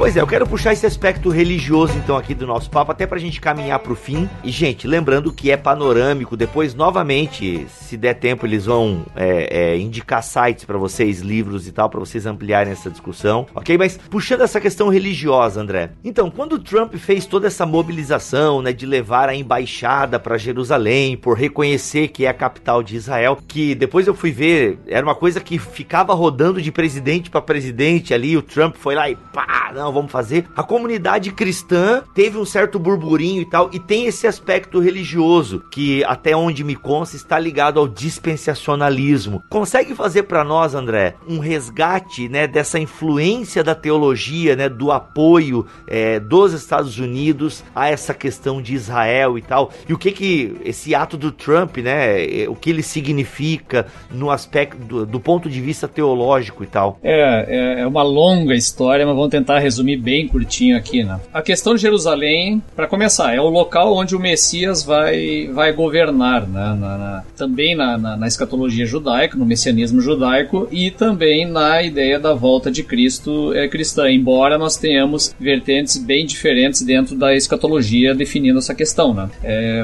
seja a vertente que espiritualiza a questão de Jerusalém, seja a que literaliza. Então o que acontece? O dispensacionalista ele entra nessa questão literal de Jerusalém. Então é, um dos elementos mais próximos de agora que definiu muito claramente essa, essa relação com Jerusalém aconteceu em 1980. O que aconteceu aquele ano? Neste ano, o Knesset, né, que é o, o parlamento israelense, ele declarou a Jerusalém como a eterna e indivisível capital de Israel. Naquele momento, por causa da preocupação com o petróleo árabe e tudo mais, várias embaixadas, cerca de é, 23 países, aliás, mais de 30 embaixadas que estavam em Jerusalém, se mudaram para Tel Aviv, que é a capital administrativa né, de, de, de Israel. Então se mudaram para lá. Vários grupos cristãos do eh, mundo inteiro, de 23 países, eles resolveram criar uma ONG, uma embaixada de Jerusalém, na cidade de Jerusalém, em solidariedade aos judeus. Ali foi criada a chamada Embaixada Cristã Internacional de Jerusalém, que não é, não é governamental, é um grupo religioso que fez lá. Esse grupo é fundamentalmente dispensável sensacionalista. Então, só para a gente entender agora por que essa relação com Jerusalém e com Israel. Aí nós temos que voltar para as questões escatológicas lá do século XIX, na Inglaterra. Nós temos que lembrar que o, o Império Inglês ele expande muito da sua, do seu trabalho missionário pelo mundo, ancorado também no imperialismo, né? dentro de uma visão pós-milenista, ou seja, o mundo vai ser cristianizado e no final desse período de evangelização, em que o mundo vai melhorar bastante, Cristo volta. Um dos sinais, mesmo no pós-milenismo e no amilenismo, da iminência da volta de Cristo está na conversão de judeus. De alguma maneira, os judeus vão se converter muito mais a Cristo, né, ao cristianismo, e isso vai marcar o que seria próximo ao final à volta de Cristo. Isso está em praticamente todas as escatologias, baseado lá em Romanos 9 a 11. Só que o que acontece? No caso dispensacionalista, que surge na Inglaterra, no contexto lá do início de cerca de 1840, um pouquinho antes, com o John Darby, o que, que acontece? Aí eu tenho que fazer uma, um pequeno entendimento do, do coração da doutrina. O que, que acontece ali? O Darby ele era um, um ministro anglicano muito decepcionado com a igreja e ele tinha uma, um ponto fundamental. Ele diz, olha, a igreja está em ruínas. A igreja ela não deu certo. Alguma coisa está errada. E nessa percepção de que alguma coisa está errada, ele desenvolveu uma doutrina chamada das dispensações, ou seja, Deus tem maneiras de lidar com o homem na forma de dispensações, ou seja, de economia de fé, em que Deus propõe algo para o homem e ele responde a Deus dentro dessa proposta. E essas dispensações, uma atrás da outra, seriam sete, elas foram fracassando nessa resposta humana. A quinta dispensação teria sido a dispensação a Israel da lei de Moisés, que redundou em fracasso de Israel. Israel ele não conseguiu responder, e aí Deus enviou a sexta dispensação, que é a dispensação de Cristo, da graça e da igreja, que teria então funcionado baseado na relação de Deus com o homem por meio da graça. Esta é, é, é dispensação, segundo Darby, eu estou aqui seguindo o modelo clássico, isso tudo é mudado e relativizado com outros dispensacionalismos depois, né? mas ele, é, é, esse clássico aqui, então o que acontece? A graça também fracassa. E na ideia do Darby já começa fracassando lá no Novo Testamento. Ela já nasceu e, e já é um sinal de que não vai funcionar. Então ela fracassa. Só que o que, que acontece? Tanto a Israel como a igreja, Deus fez promessas. E essas promessas elas são incondicionais. Ou seja, Deus deu a Israel uma nação, fez uma descendência Abraão, é, e vai trazer o Messias, ele vai governar e vai governar sobre um território, com uma nação, etc. E essas promessas, apesar do fracasso de Israel, elas continuam valendo. E é basicamente o Antigo Testamento. No caso da igreja, existe uma série de promessas à igreja também, né, de, de salvação e tudo mais. E apesar do fracasso da igreja, essas promessas também continuam valendo. Então, como é que soluciona esse problema aqui no dispensacionalismo? Ele separa a igreja de Israel. Enquanto boa parte da escatologia cristã mantém unido, ou seja, Israel, ou num caso, a, a igreja ela substitui Israel, né, como propósito de Deus de reino, ou em outros casos, a é, igreja seria a consumação daquilo que Israel simbolicamente projeta do que Deus vai fazer ao longo prazo, né? Então essas duas linhas vão trazer de qualquer maneira é, Israel sendo parte dessa igreja no Antigo Testamento e tudo faz parte de um único grande plano. Eles não dividem. Agora, os pensadores não, eles separam do outro. E aí o que acontece? As promessas a Israel, elas são físicas e terrenas. Então Israel é o povo de Deus, eterno, imutável, terreno. E ele vai realizar as promessas do Messias terrenas em Israel. Ou seja, governar, vai governar o mundo e tudo mais. E o Messias vindo governar terrenamente Israel. Já a igreja. Inclusive descendo no Monte das Oliveiras. Exatamente. Já a igreja, o que acontece? Ela é o receptáculo das promessas espirituais de Deus. E é por isso, então, ela vai ser. Ela seria é, é, o corpo ou o povo celestial de Deus. E aí o que acontece? Nessa separação, como é que se resolve então as questões? As promessas que vão se cumprir em Israel são físicas, terrenais, aqui em Jerusalém, lá no território. E a igreja onde é que fica na história? Ela desaparece. Aí vem o que? O arrebatamento na volta de Cristo antes da própria volta, digamos, física literal no mundo. Então, antes disso, sete anos antes, na linha pré-tribulacionista, a igreja é arrebatada porque ela é povo de Deus celestial. Israel é povo de Deus terrenal. E aí as coisas se cumprem em Israel terrenal no final dos tempos, com Jesus, então, voltando lá em Jerusalém, após uma série de coisas se cumprirem literalmente. Esses cumprimentos literais envolvem o que? Um é, anticristo literal atacando Israel literal, não atacando a igreja, como outras escatologias trabalham, mas Israel agora sendo a igreja depois do arrebatamento, com este governo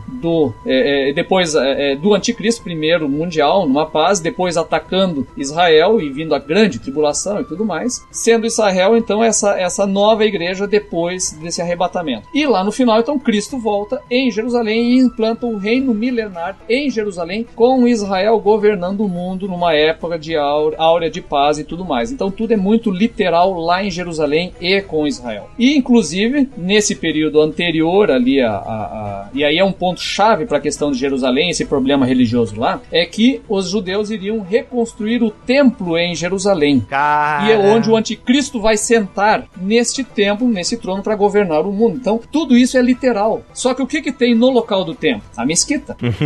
e aí entra aquilo que o Felipe falou, né? Se mexer na mesquita lá, vai dar ruim. Exatamente. Então, é claro, aí tem as, as, os viés da discussão dispensacionalista interna, de que não é exatamente onde está a mesquita, é do lado, então daria para construir o templo do lado, sem destruir a mesquita. Então tem N questões aí.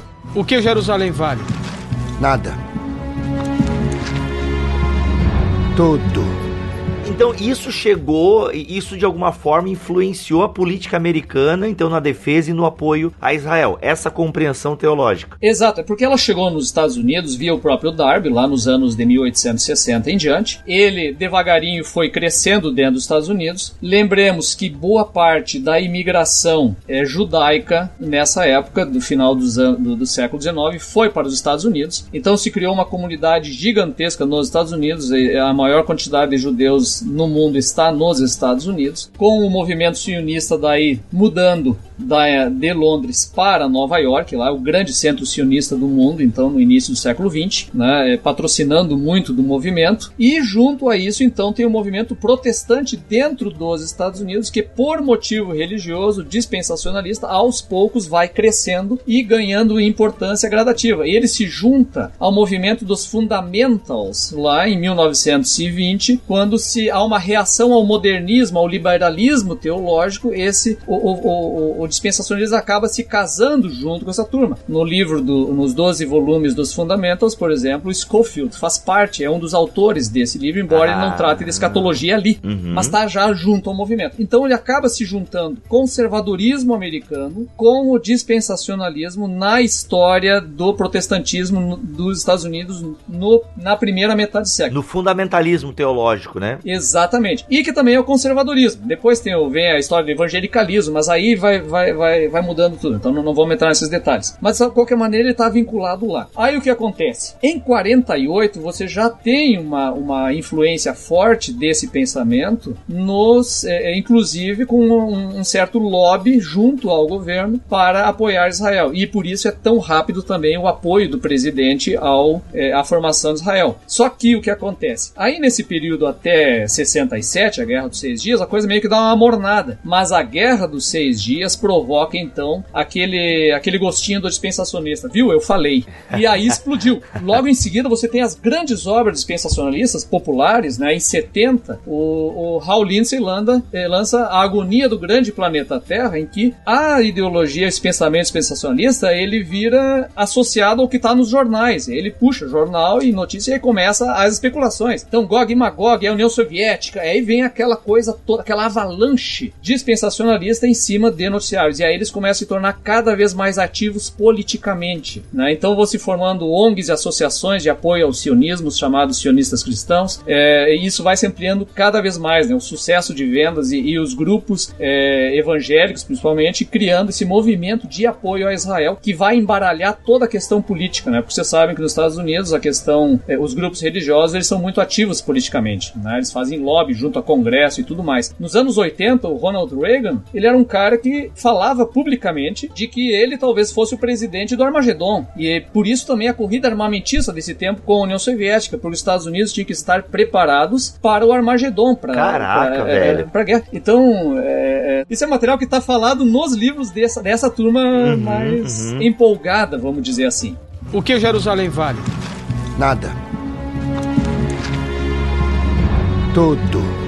Ô Felipe, tu que é um cara que é de fora, né? Eu imagino, eu não sei se quando tu lê sobre esses assuntos, é, nos livros que tu consulta, aparece essa questão teológica, né? Essa influência religiosa, digamos assim. Porque ouvindo o André falar, é, é muito louco, assim, tipo, cara, como assim, é, né? Esse conceito teológico faz com que presidentes façam declarações desse tipo e tal. Existe alguma coisa além dessa religiosa, tipo, porque aparece para nós esse viés religioso. Mas existe algum interesse comercial, sei lá, existe é, um nobitânio na terra de Jerusalém que a galera quer preservar ali, porque depois vai extrair? é, uh, como é que é esse negócio? Como é que soa para ti ouvindo o André falar agora? Olha, essa é uma pergunta capciosa, porque assim, a religião é culturalmente um dos principais fatores de identidade das pessoas. Ela é normalmente um dos fatores de identidade da qual as pessoas estão muitas vezes menos dispostas a abrir mão, ou seja, elas só abrem mão por uma experiência pessoal, não por uma experiência ou intervenção externa, muitas vezes, né? Então, vamos supor aqui, sei lá, você fazia parte do, do, do clube de Minecraft, né? Você era o, o cara do Minecraft, você andava com esse pessoal, e você foi lá e falou, pô, negócio meio bobo, tal, isso daí deixa pra lá. Mas uh, não estou comparando religião com Minecraft. Não, estou entendi, um entendi. Justamente uhum. com algo banal que as pessoas uh, frequentemente têm como parte da sua identidade e pouco tempo depois não tem. Então, o grande problema, ao meu ver, de toda essa questão, e não só no cristianismo, mas também no judaísmo e no islã, é a questão escatológica.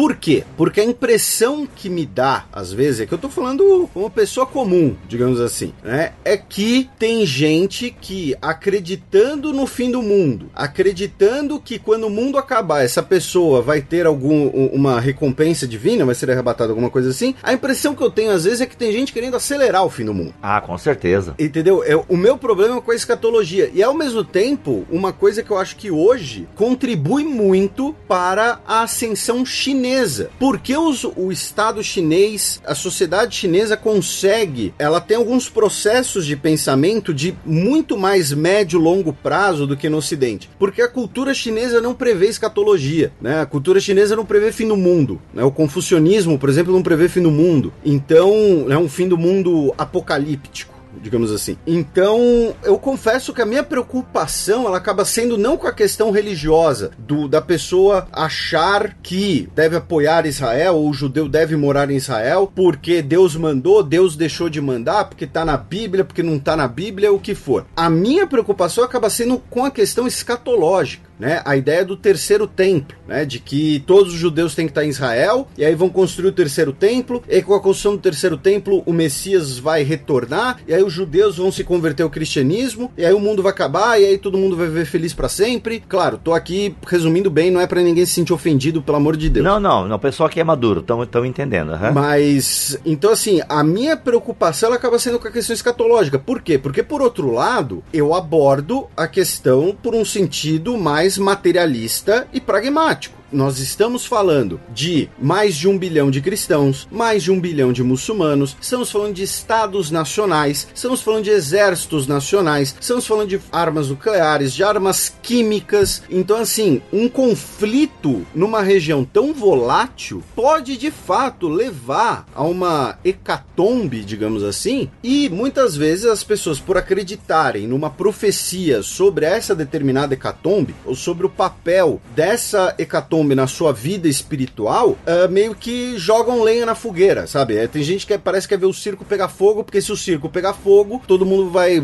viver para sempre, não sei. E, além disso, aí indo para uma abordagem, uh, a, a, mudança de, de capital, de, de embaixada, né? Como o André mencionou, o Estado de Israel sempre considerou Jerusalém a sua capital, una e indivisível. Só que isso vai contra as regulações da comunidade internacional que considera considera ainda, pelo menos no papel, Jerusalém como um corpo separatum, como território internacional. Hum. Uh, tanto que isso já foi discutido antes algumas vezes, né? Por exemplo, a questão de certidões de nascimento e, e de passaportes. Né? Alguns anos atrás, até escrevi um textão sobre isso, para quem quiser ler, fazendo um, um alto jabá, mas nesse caso tem uma função, que uma família de judeus americanos foi pedir o passaporte do filho deles e pediu para colocar local de nascimento Jerusalém, vírgula Israel. E o negócio foi parar na Suprema Corte. Por quê? Porque Jerusalém não é reconhecida pelos Estados Unidos até aquele momento, ainda era governo Obama, como parte de Israel. Assim como pouquíssimos países fazem isso. O Brasil também não faz isso. O Brasil reconhece Jerusalém como corpo separado. Então, essa mudança da embaixada, ela é muito mais simbólica, política, do que outra coisa. Porque assim, as relações entre Israel e Estados Unidos, elas já são o, o quão próximas uma relação pode ser acontecer. Elas estavam um pouco estremecidas no governo Obama, porque o Netanyahu considerou que a política do Obama de tentar retirar os Estados Unidos do Oriente Médio foi omissa e gerou problemas como o Daesh. Só que a relação entre os dois estados, relações comerciais, de compra de armas, de compra de tecnologia, o fluxo de doações de dinheiro que vão dos Estados Unidos para Israel, tanto da comunidade judaica quanto da comunidade cristã, né? Você vai em Israel, o que não falta é, por exemplo, você vai numa universidade e tá lá, esse auditório foi construído com financiamento da Associação Amigos de Cristo de, da Geórgia, sei lá, alguma coisa assim. O que não falta é isso. Eu vi pelo menos uns 3, 4 exemplos disso lá e não fiquei nenhum mês lá. Então, essa relação já era próximo quanto poderia ser. Ela é um, um movimento, uma decisão muito mais simbólica de demonstrar um alinhamento entre Israel e Estados Unidos, especialmente pensando aí indo além do simbolismo religioso, mas pensando nas relações no, na região, especialmente tendo em vista o Irã, que é o antagonista dos dois. E como você mencionou antes, a determinação de mudança de embaixada foi feita pelo Congresso dos Estados Unidos em 95. E o Congresso dos Estados Unidos, ele normalmente ele é muito mais suscetível a essa suscetível não, né? Porque suscetível parece algo negativo, é a função dele, né, de representar as visões da sociedade sobre esse assunto. A Guatemala chegou a ter a sua embaixada em Jerusalém e anunciou que vai ter novamente agora com os Estados Unidos. Olha. Teve algum outro país que já teve a embaixada em Jerusalém, não vou me lembrar agora qual, peço desculpas, mas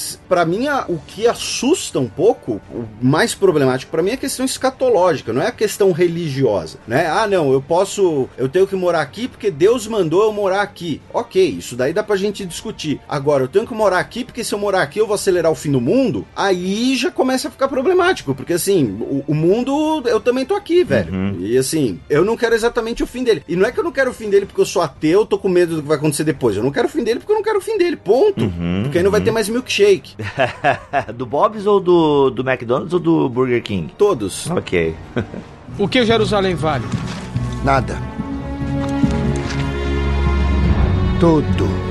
Essa, na verdade, é a preocupação dos teólogos e, e dos eh, que são críticos ao dispensacionalismo, pelo menos esse. Sempre que eu vou falar aqui dispensacionalismo, para não ofender eh, um- a grande quantidade de, de- de- irmãos que são assim, eh, eu estou falando do dispensacionalismo aquele clássico e o mais escatológico, essa linha Hal Lindsey, eh, Tim LaHaye e tal. Por quê? Porque eles criaram na ficção justamente todo esse esse esse esse aparato de expectativa, né? As- Recentemente, nos anos 2000, foi é, lançada a série Deixados para Trás, que é justamente a ficcionalização dessas ideias e que é esse negócio sensacional todo, com hecatombe, com uma, uma guerra termonuclear, um negócio assim é, abissal, né? E, e existem várias linhas, outras muito mais amenas e mais é, é, é, interessantes, mas que na verdade não chegaram lá no, no, no ponto final do camaradinha lá na igreja, no chão da igreja. Ele tá dentro dessa linha mais, é, vamos chamar, escatológica no sentido apocalíptico, assim, né, de sensacional. Então, é, é, realmente é, um- é é uma das críticas a isso e, e é isso que tem imperado, né? Agora, por exemplo, a novela da Record, ele segue essa linha também,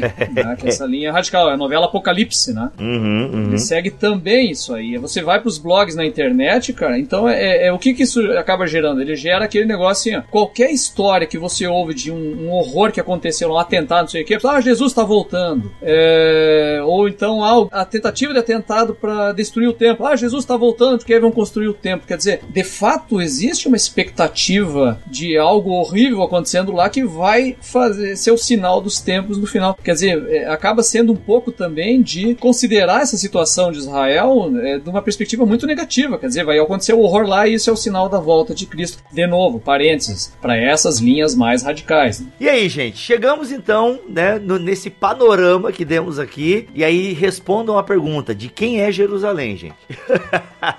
ai, ai, ai. Jerusalém é de Davi, cara. É, é dele, cara. Depois que ele morreu, aí, ó, deixou o problema na mão da geral, da geral. A minha solução é a que teoricamente já existe, que é da comunidade internacional. Porém, essa solução costuma desagradar os religiosos das três vertentes. Mas eu acho que ela, talvez, talvez por isso fosse dar. O ideal era o seguinte: o policiamento de Jerusalém era feito por hindus, entendeu? Que não tem nada a ver com aquele negócio. Aí você. E, e aí pronto, todas as religiões podem frequentar lá e, e, e, a cidade de Jerusalém, claro, tô brincando aqui, mas de fato é uma questão bastante complicada, até porque quando aí a gente entraria em outra discussão, vou deixar assim só para só para complicar o encerramento. Vamos. Mas que é quando você fala Jerusalém, está falando do quê? Da cidade antiga, da cidade como um todo, né? Então a gente também pode discutir o que é Jerusalém. Mas olha aí, ó, vamos, ó, vamos embora. Não, é vamos embora, mas vamos ter que voltar nisso aí. Gostei, gostei do tema, muito bom, porque a gente fala, fala, fala, mas e aí, geograficamente você tá falando do quê? Cê, nesse sentido que você levantou a, a, peteca aí, né, Felipe? É, é, porque por exemplo, Jerusalém Ocidental é uma cidade moderna, tem shopping, tem estádio, tem o prédio do, do, do Knesset, do parlamento, que é um prédio hipermoderno. Quando você fala da Jerusalém antiga, aí que você tá falando da Jerusalém bíblica e tudo mais. Aí você vai na Jerusalém Oriental, é basicamente uma cidade residencial, com casinhas e tudo mais, um pouco mais pobre. Então, é, dá para discutir o que, que é Jerusalém até. Um professor que eu tive lá, judeu, ele falava que uma das discussões era a discussão sobre naming rights. Quem tinha o direito ao nome Jerusalém. Ô, pra louco. pôr onde quisesse. Olha aí. Cara, é, por isso assim, ó, sabe com quem que eu tô nessa história toda, velho? Ó, vou dizer pra vocês, eu tô com aquele judeu ortodoxo que acha que é, tá tudo errado esse negócio aí, entendeu? A construção do Estado. Eu acho que no fundo, esses judeus aí que estão certo. Não, se é de Deus o negócio, é Deus que vai descer aqui vai fazer a parada acontecer e a gente não vai ajudar ele, entendeu? Eu tô com esses caras aí. Essa era a posição mais antiga do próprio movimento dispensacionalista, né? Ele falava e tal, e ele, ele se posicionava mais nesse sentido lá antes dos anos 70. É que de fato, a partir dos anos 70, ele vai se tornar cada vez mais engajado politicamente. Não, nós temos que fazer algo, nós temos que ajudar os judeus a voltarem para lá, nós temos que financiar esse negócio para apressar a vinda de Cristo. Aí que a coisa começa a ficar mais complicada. E que isso é cíclico na história da teologia, né? A gente querendo ajudar Deus, né? Então os judeus já fizeram isso antes de Jesus, os discípulos depois vão, né, seguidores de Cristo vão fazer isso ao longo da história. É a gente no fundo não deixando Deus ser Deus, né? Enfim. O que Jerusalém vale? Nada. Tudo. Mas Felipe, a sua consideração final então aqui nesse episódio, se é que tem uma. Apenas, ah, não, apenas novamente agradecer o convite, tô sempre ao dispor, agradecer todos os ouvintes. Repito, nunca falo aqui nada para ofender alguém, desmerecer alguém, independente né, de, de, de, qualquer coisa. Lembrando, né, que existe lá o xadrez herbal, mas quem gosta gosta, quem não gosta já não vai gostar mesmo.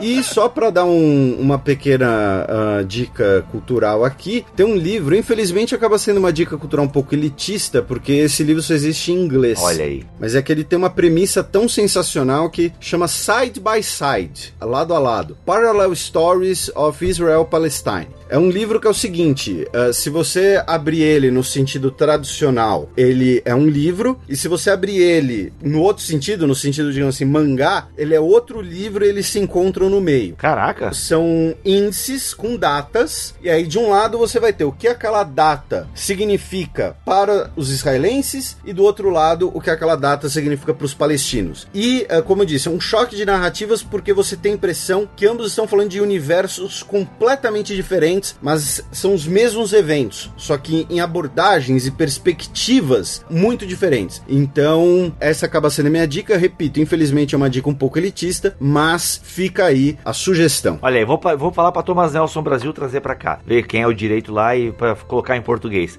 Bora. e aí, André? Pior que eu vou seguir na mesma linha elitista dele, né? Eu fiquei tentando pensar numa literatura em português, cara, e sinceramente, cara, tudo que eu vi até hoje é absurdamente tendencioso, assim. Então, ah, é só para esse lado. A literatura dispensacionalista, ela, ela tomou conta no Brasil é, da linha mais extrema e, e quase é, nunca eu, eu, consegui ver alguma coisa assim, que desse uma espiadinha pro outro lado, né? Então, eu vou indicar dois livros também, um de cada lado, né? E são de, de, de autores americanos. Um deles é do Timothy Weber, que é um, um, um teólogo e historiador é, batista americano e que faz uma crítica ao dispensacionalismo e a esse apoio é, vamos chamar assim, o apoio incondicional a Israel. É, é, isso é diferente de apoiar a Israel. Né? Eu posso apoiar Israel, como eu acho que é muito interessante pelo seu aspecto democrático, porque é, é importante para os judeus por causa do antisionismo, tudo isso aí, né? Mas outra coisa é esse, essa radicalização teológica vinculada a uma escatologia. Então ele escreveu um livro chamado On the Road to Armageddon. Então, é, na estrada ao Armagedon, How Evangelicals Became Israel's Best Friends, ou seja, é como os evangélicos se tornaram os melhores amigos de Israel. Então esse livro ele faz, ele faz um levantamento justamente da história do dispensacionalismo e aí ele, ele faz uma crítica a ele, mas muito equilibrada, né? Ele não é de uma linha mais radical como outros autores bem agressivos. Ele é bastante ouvido nos Estados Unidos. E outro camarada é de um livro daí sim, ele um dispensacionalista defendendo Israel e as suas premissas, que é do é, Gerald McDermott, é, Israel Matters. Né? Então ele é um livro que ele explica por que, afinal de contas, Israel é importante e deve ser defendido. Então são duas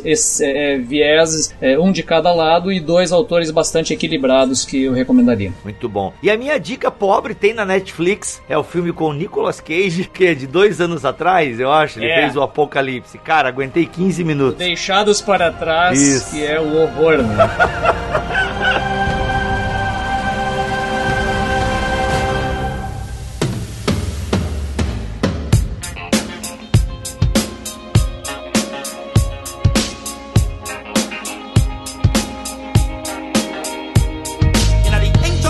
muito bom. Quero agradecer aqui ao Felipe, ao André pelo tempo de vocês. Gente, foram mais de 5 horas de gravação e aí nós temos dois episódios. Então é o seguinte, deixe seus pontos, seus contrapontos, saudades e olha só, os comentários estão aí para vocês colocarem a opinião de vocês. Galera, de maneira educada, né? O tema é delicado, mas eu, como não conhecedor do assunto, achei assim, tenho aquela sensação e aquela impressão de que a gente foi pelo caminho caminho da história, sem posicionamentos teológicos. Ninguém fez aqui juízo de valor, se é bom ou ruim, apenas constatações históricas. Beleza? Então é isso. Até o próximo BTcast, se Deus quiser e assim permitir. Fiquem todos na paz do Senhor.